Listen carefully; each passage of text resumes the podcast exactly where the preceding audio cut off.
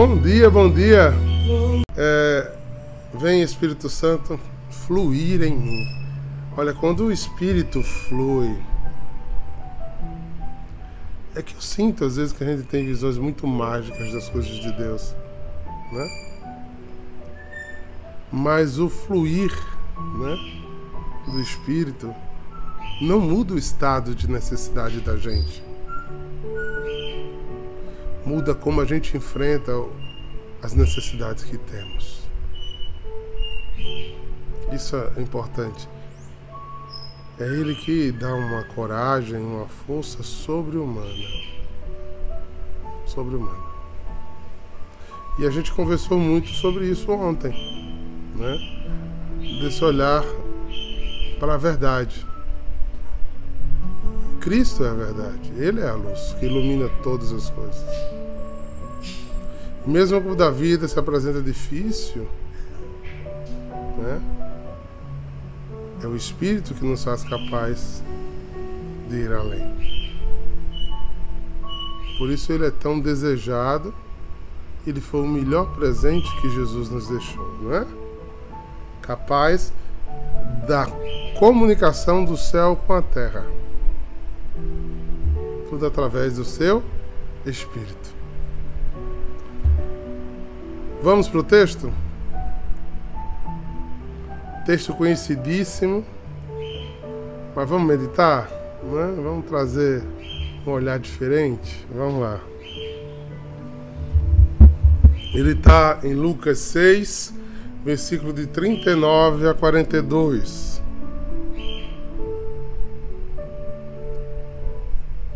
Lucas 6, versículo 39 a 42. Jesus contou uma parábola aos seus discípulos.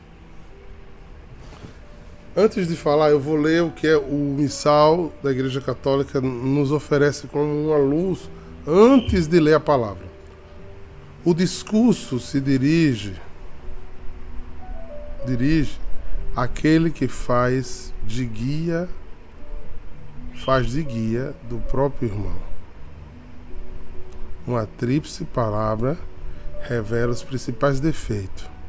Mal guia é aquele que carece de luz. Mal mestre, aquele que carece de perfeição. Mal modelo, aquele que carece de autenticidade. A vida cristã, portanto, é a resposta necessária da necessidade de um guia a seguir, de um ideal a atingir, de um modelo a copiar. Incrível essa reflexão. Incrível, incrível, incrível. Quer que eu leia de novo para fixar? Olha só. O discurso se dirige àquele que se faz guia do seu próprio irmão. Ou seja, o texto que a gente vai ler é para as pessoas que se faz guia dos outros. Mas aí vem um alerta. Quando você se faz guia do outro, você precisa ter bastante consciência de onde você vai levar o outro. Um exemplo. Eu sou muito dizer que eu sou muito amigo de Emília. Nós somos. Estudamos juntos, olha, a idade igualzinha. Estamos juntos, caminhamos, somos muito amigos de, de, de, de Emília. Aí eu, por amizade, começo a exercer uma liderança da amizade, uma referência da amizade. Mas a minha vida não tem frutos para eu aconselhar o que eu faço não é exemplo para Emília. Isso aí vai ser um inferno, um caos. Mas graças a Deus isso não acontece, né? Essas coisas não acontecem, né? Eita.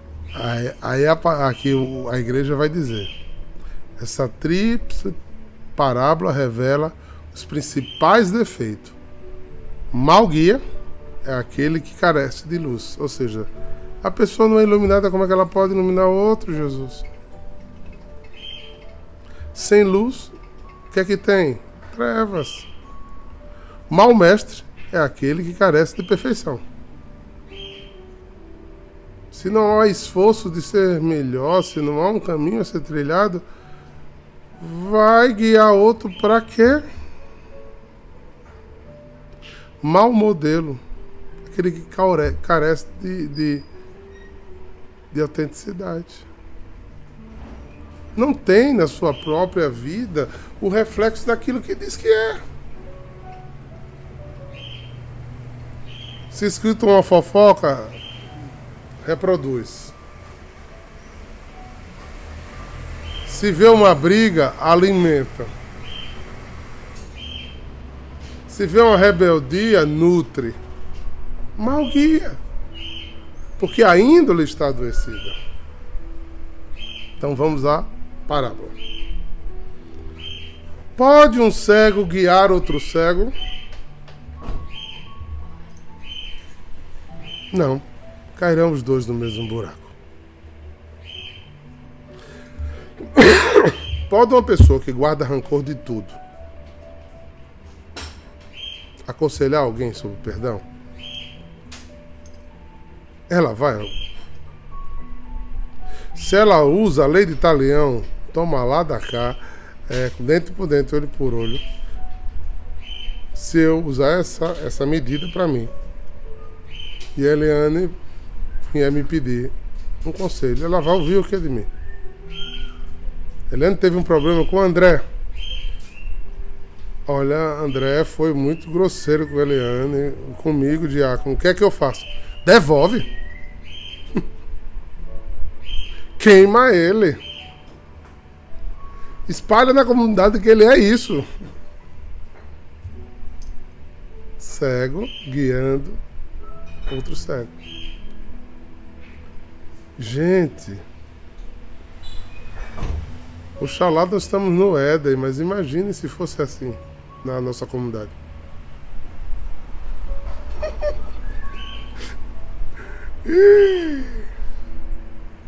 Imagine se fosse assim na nossa igreja.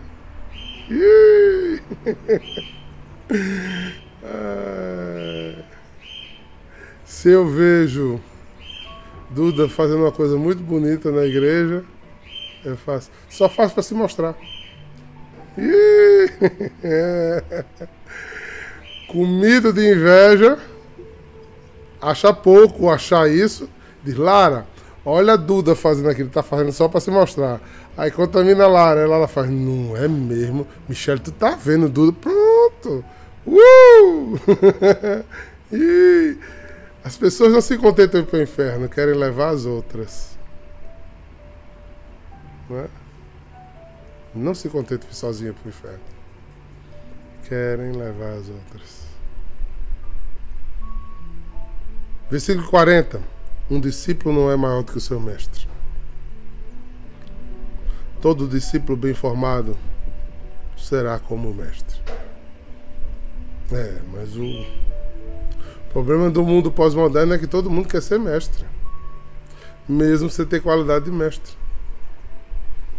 Todo mundo tem uma opinião formada a respeito de tudo e determina profundamente na vida dos outros sem ter sido constituído para isso.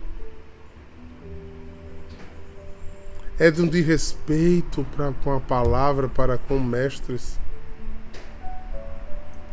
Olha, sinceramente, gente, eu hoje lhe digo, eu fui por 10 anos professor de teologia e filosofia. Por ter sido marista, dei aula desde jovem. Mas hoje, como se trata os professores hoje, eu não gostaria mais de ser professor. Não se respeita mais, não se tem mais autoridade. Não se dá direito à autoridade. Porque todo mundo sabe o que quer. Ninguém se deixa ser formado. Ninguém deixa ser formado. E aquele ditado da antiguidade é posto em termos de formação e de vida espiritual não funciona. Você pode ter mais idade que o outro, mas pode não ter caminhado o outro. A gente vê falas soberbas, por exemplo, quando você pega pessoas mais velhas do que a gente, né? É, você tem idade de ser meu filho. Mas você não foi formado para ser o que eu sou. ter idade não significa dizer ter formação. Nem ter sido, mais ainda, constituído para. Na igreja isso é tão claro, gente. É constituído para. Levantado para. É uma força sobre-humana, além de humana. É, é uma palavra usada, inclusive, no direito canônico, que eu não gosto de usar, porque no Brasil tem uma conotação diferente. Mas é um poder que vem sobre a pessoa, não é da pessoa. Do jeito que não se respeita hoje professores, também não se respeita sacerdotes, clérigos, superiores. Não se deixam ser formados, porque todo mundo já sabe tudo. Essa pseudo-igualdade que o mundo pós-moderno tem dado tem tirado a capacidade das pessoas serem educadas. E o guiar da igreja não mudou. Eu falei muito ontem sobre a verdade que não é mudada. Eu não posso agora, porque o mundo pós-moderno relativiza tudo, tem uma pseudo, que é pseudo, que, eu, que quem faz a diferença agora não é a intelectualidade, é o dinheiro. Não é religiosidade, é o poder. Né? Quem tem mais é quem manda. Mas a, a, ilusão é que todo mundo é igualitário, ninguém pode ser é, estar subalterno. Jesus nunca entendeu as coisas assim.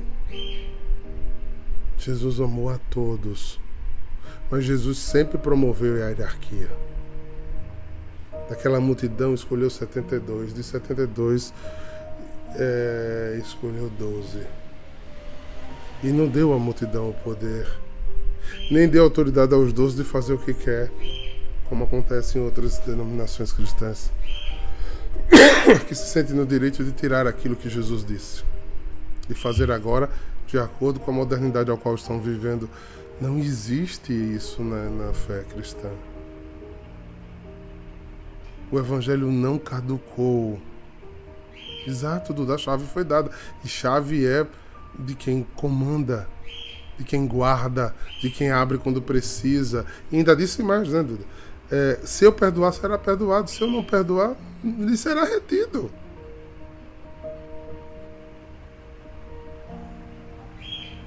Né? Ou seja, o que você ligar na terra, o que estes eleitos e consagrados ligarem na terra, será ligado no céu. E o que eu desligar na terra será desligado no, no céu mas eu não dou direito a palavras chulas para tratar? Gente, vou dizer uma coisa meio polêmica, mas eu, eu isso está dentro de mim. Eu não concordo com tudo que vejo de alguns líderes da igreja, líderes superiores a mim. Mas e eu deve é, ter uma divergência no mundo das ideias, da palavra.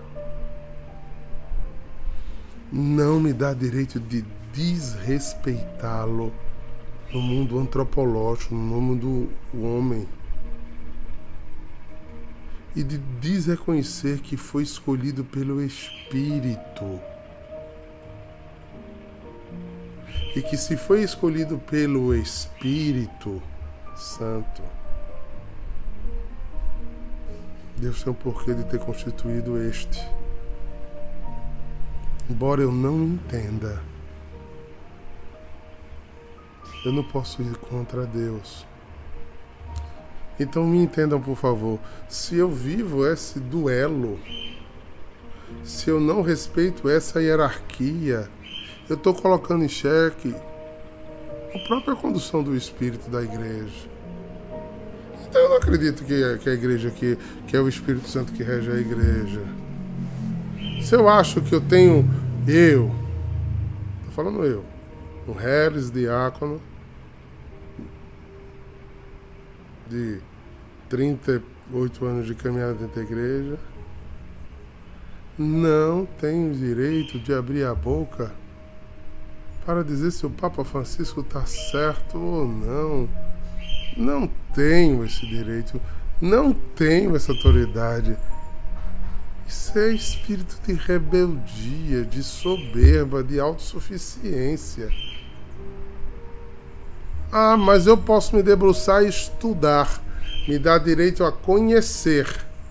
E no mundo das ideias, não concordar com certas coisas, mas militar contra isso, não tenho essa autoridade.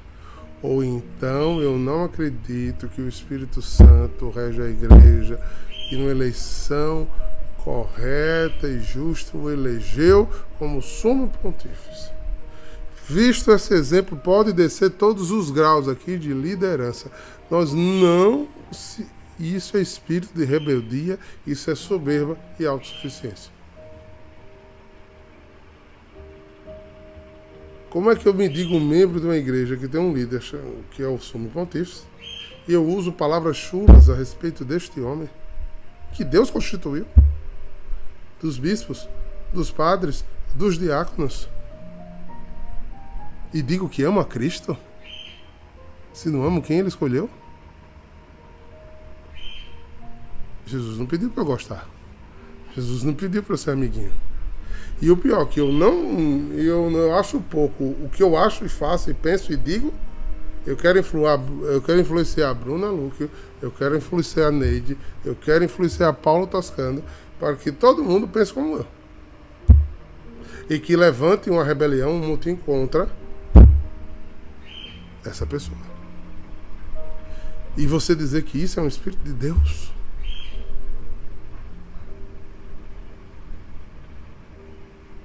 É um cego guiando outro cego. É um mau guia, é aquele que carece de luz de entender as coisas. É um mau mestre que carece de perfeição, de vida na humildade, na simplicidade, para chegar a determinada ocasião é um mau modelo. Porque se seguir, vai para o inferno com ele. Gente, ficar atento. São Paulo percebeu isso logo, quando começou a caminhar nas comunidades. Olha, vocês olha, escutem tudo, mas escolha o que é bom, viu? Quer seguir alguém, veja os frutos. Veja os frutos. Por que a gente tem seguir os revoltadinhos, hein? Esses são alguns conceitos enraigados da, da década de 60 aí, ficou na cabeça, né? Eu não vou aumentar mais a fala, vou deixar subentendido, né? Parece que ficou essa coisa meio esquisita, né? Parece que a gente nunca pesa as duas medidas, sempre tende a vítima, sem entender que às vezes não é vítima, é algoz. Então, quando eu pego um texto como esse, eu fico muito preocupado. Não preocupado com. Porque essa igreja é do Espírito Santo mas preocupado comigo, com a minha vivência. Eu preciso ser um bom, bom guia. Deus me constituiu um rebanho, a igreja reconheceu isso. Então eu preciso ser aquele que produz luz, que leva-os à luz. Eu preciso trazer uma autenticidade àquilo. E não é em meu nome É no nome daquele que me enviou. Eu sou portador. Eu sou discípulo, apóstolo, eu sou anunciador de uma verdade bem maior do que eu. Apenas servo sou. Eu recebi uma ordem, ide e anunciai. E darei conta de todas as vezes que eu não cumpri a tarefa que me foi dada e confiada.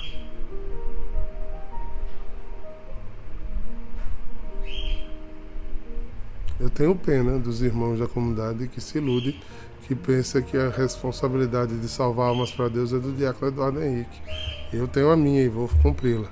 Mas cada um que foi chamado também tem. Ei! Você tá no mesmo barco que eu, viu?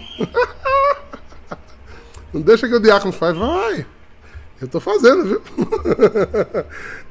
deixa, deixa só para mim. Né? É para os mais velhos da comunidade. Vai, vai, vai nessa. O salário do funcionário que trabalhou o dia inteiro é o mesmo salário do, do trabalhador da última hora. É, ninguém larga a mão de ninguém, Lara. É isso mesmo. Não vem com essa conversa, não. Não, é que eu não sei falar. Jeremias disse isso. É, Deus deu uma palavra de consolo para ele. Vai e anuncia-me. Porque se ele quisesse só que eu falasse, ele não ia rebanhar a gente. Porque ele precisa falar na vida e no contexto social de Maria Almeida, precisa trabalhar na vida e no contexto social de Célia, de Alexandre, de, de, de Amana, de Caio. Precisa se espalhar. É por isso que ele vai levantando outros. Outros ele precisa falar lá nos Estados Unidos, através de Poliana Lima. Precisa. Porque se ele não quisesse precisar, ele não chamava. E vai estar contido em você tudo que está contido, que foi confiado a mim também. Não de pastoreio, mas de anúncio que a um ele dá o dom de pastorear, o outro ele dá o dom de administrar, ao outro ele dá o dom de fazer caridade, o dom de acolher.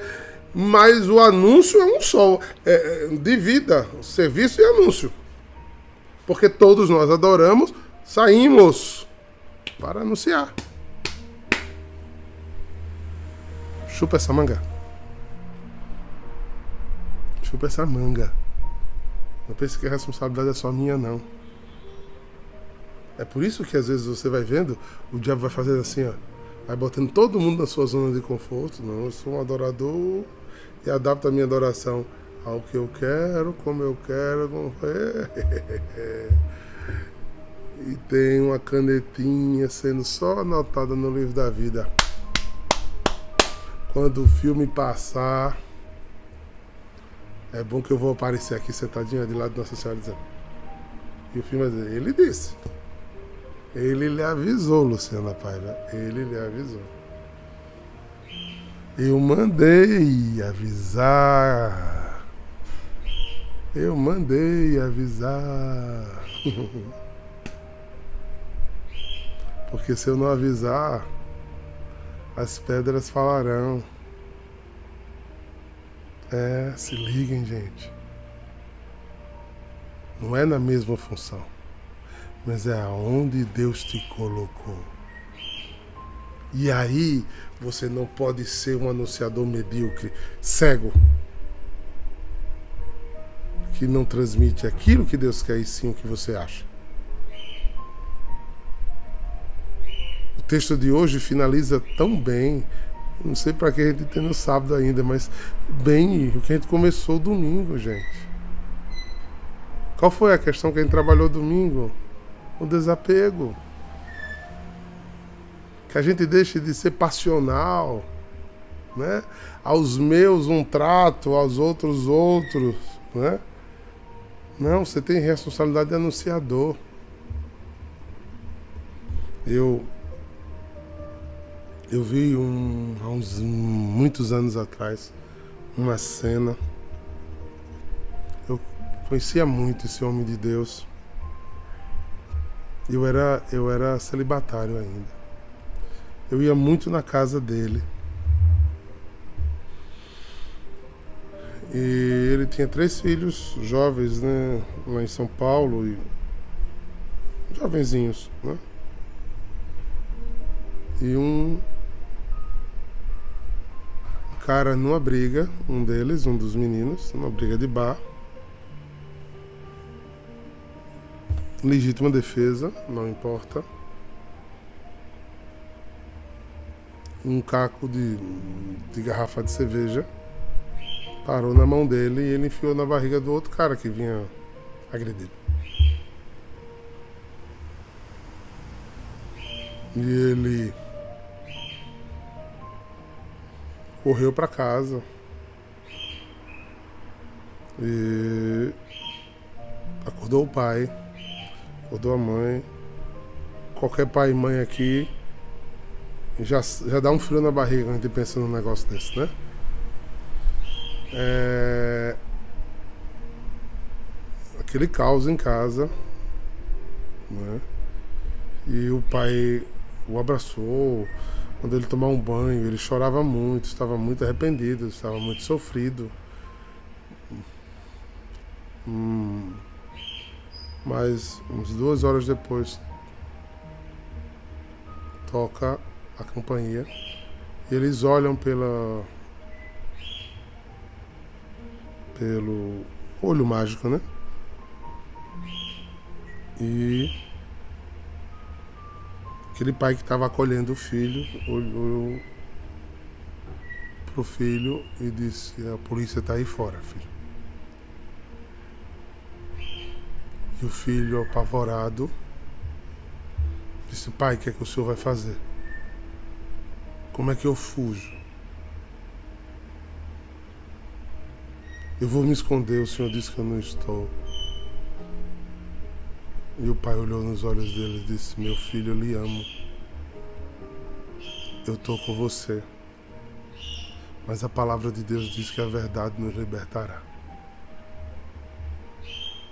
Eu não vou mentir. Pai, você vai me entregar à polícia? Não, filho. Eu estou fazendo você assumir seus atos. Papai vai pagar o melhor advogado. Papai vai lutar para tudo de melhor aconteça com você. Mas papai não pode você concordar com o seu erro. Papai pode lhe amar. Decisão difícil em paz. Decisão difícil? Ninguém precisa falar qual de nós faríamos isso. E ele abrir a porta e dizer: Meu filho está aqui.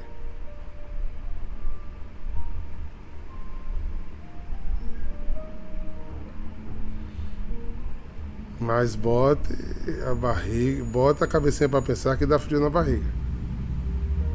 Porque qual a, qual a tendência desumana pecaminosa da gente, gente. Qual é? É meu filho, vou proteger. Pelo meu filho eu mato morro. O pai não podia se entregar por ele, ele já tinha 18 anos. Difícil, né?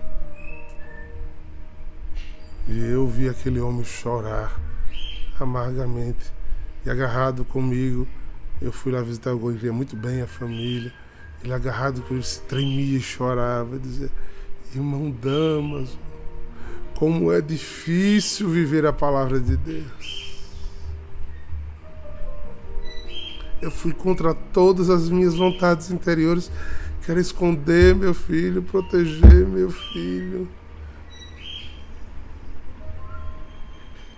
O Evangelho de Jesus é exigente. Muito exigente. E ele lutou com, com o que pode, conseguiu tirá-lo rápido da, da cadeia. Né? Ele cumpriu a. foi, foi no júri da legítima defesa, né? pagou pena social. Teve um, porque foi um absurdo que o menino tinha feito. Mas vocês estão entendendo qual é o ponto que eu estou refletindo? A hora de, da decisão da verdade. É aí que a gente vê o quanto a gente tem de trevas dentro de nós e decisões desumanas e distorcidas. Como o nosso partidarismo é conivente a, a nossas paixões carnais, aos nossos quereres, ao meu amigo tudo, aos meus inimigos a justiça. A frase forte de Jesus conhecendo Judas e sabendo o que ele ia fazer, não disse: Você vai fazer isso comigo? Não faça, não. Que vai doer em mim, vai ser difícil. Ele olhou para Judas e disse: Faça o que você tem de fazer, faça o que você tem no seu coração, faça. Porque isso que tem no seu coração, Judas, é a sua verdade. Quando você vê uma pessoa maledicente, arrogante, ela está fazendo o que ela acredita.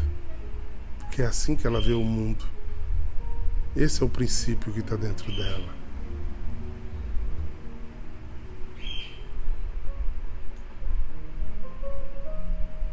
Pense nisso. Por isso, a exortação de Paulo é muito boa para a gente ver esse texto. Observe tudo. Observe tudo. A gente hoje não tem pais que não usam a autoridade de pai e tem filhos que não querem que o pai seja pai. A gente quer o pai segundo as nossas conveniências.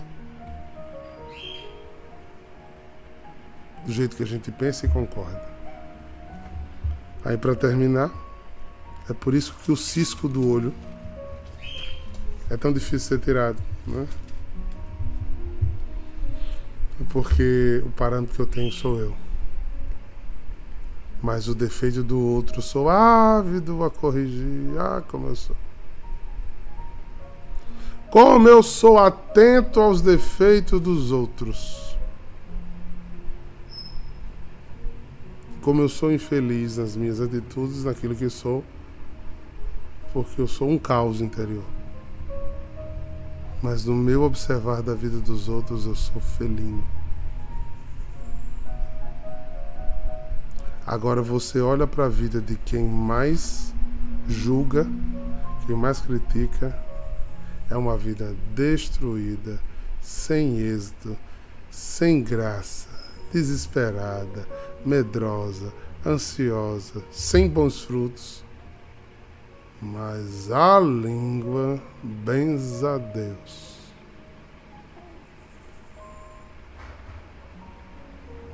Vê até o que não resiste, porque vê o outro, como diz na psicologia, como se vê. Quando eu vivo maldando que Bruna Luque pode roubar alguma coisa, é porque eu entendo, Bruna, eu quero entender Bruna Luco como eu entendo a vida. Eu tenho capacidade de roubar, então Bruna Luco também tem. O dedo que eu aponto muito para o outro é a mal virtude que existe em mim. A Lara não gosta de mim, Duda não gosta de mim, André não gosta. É porque eu não gosto das pessoas. Então eu imagino que as pessoas são assim também.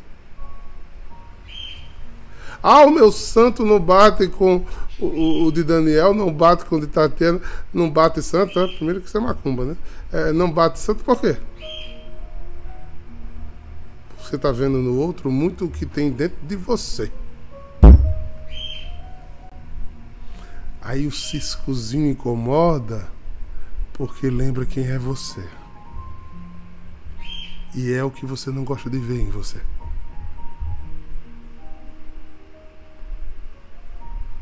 Ai, como é que você consegue guiar outras pessoas agindo dessa maneira? Você não se submete às coisas porque sua soberba é incapaz de reconhecer, de deixar ser corrigido. De prestar respeito a uma autoridade, porque tudo tem que ser se encorpado, todo mundo tem que ser igualzinho. A gente tem que sair de bom moço para todo mundo. A gente tem que estar politicamente correto. A gente tem que estar acendendo a velhinha para o diabo e a velhinha para Deus. Né? É feito uma, uma, uma história que eu. É uma piadinha, mas que às vezes cabe bem. Diz que o.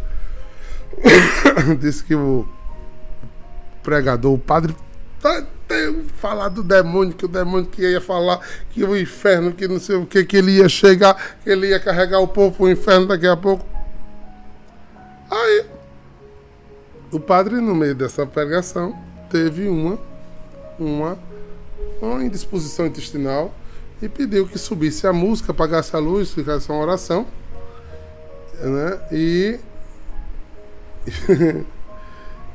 enquanto ele voltava.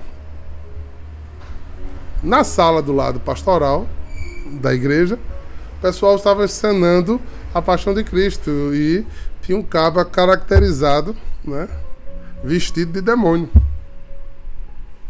E a velhinha estava é, é, meditando e muita gente ali ouvindo aquela pregação.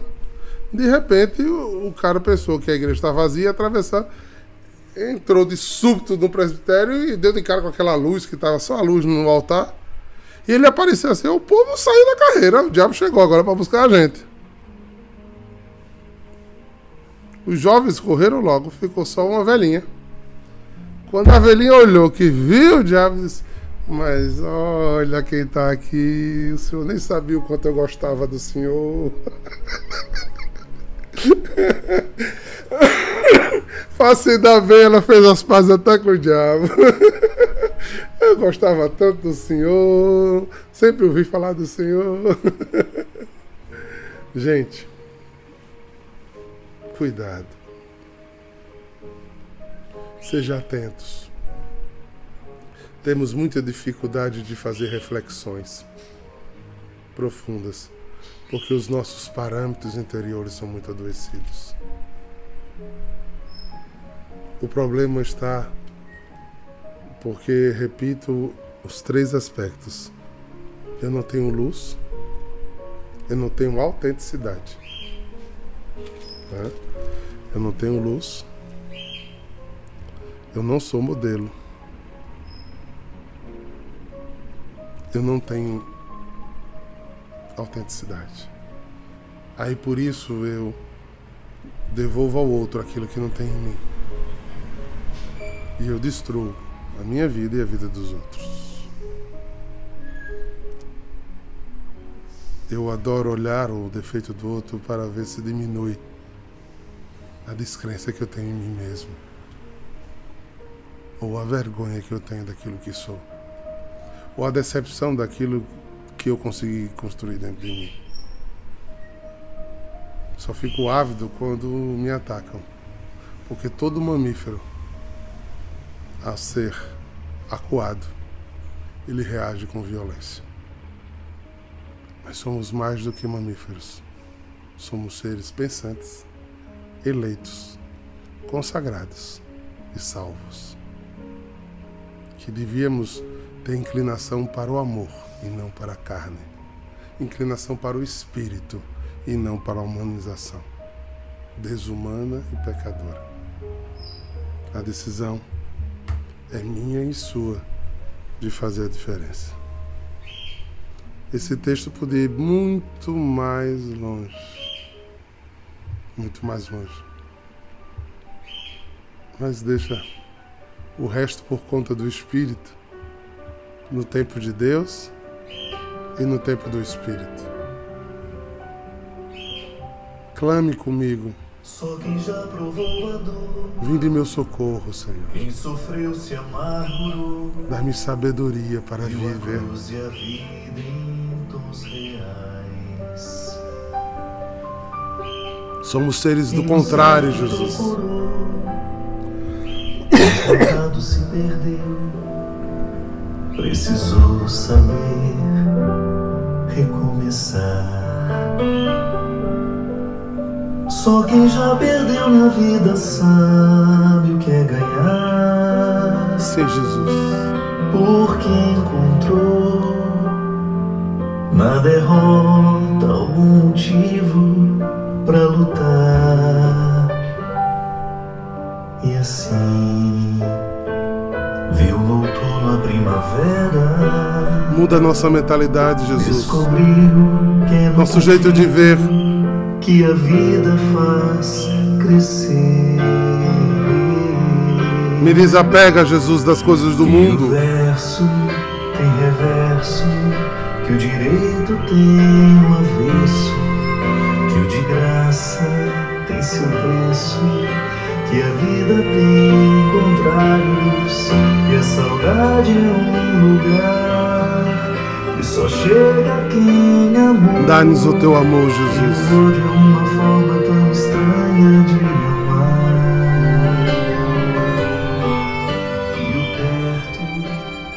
Queridos,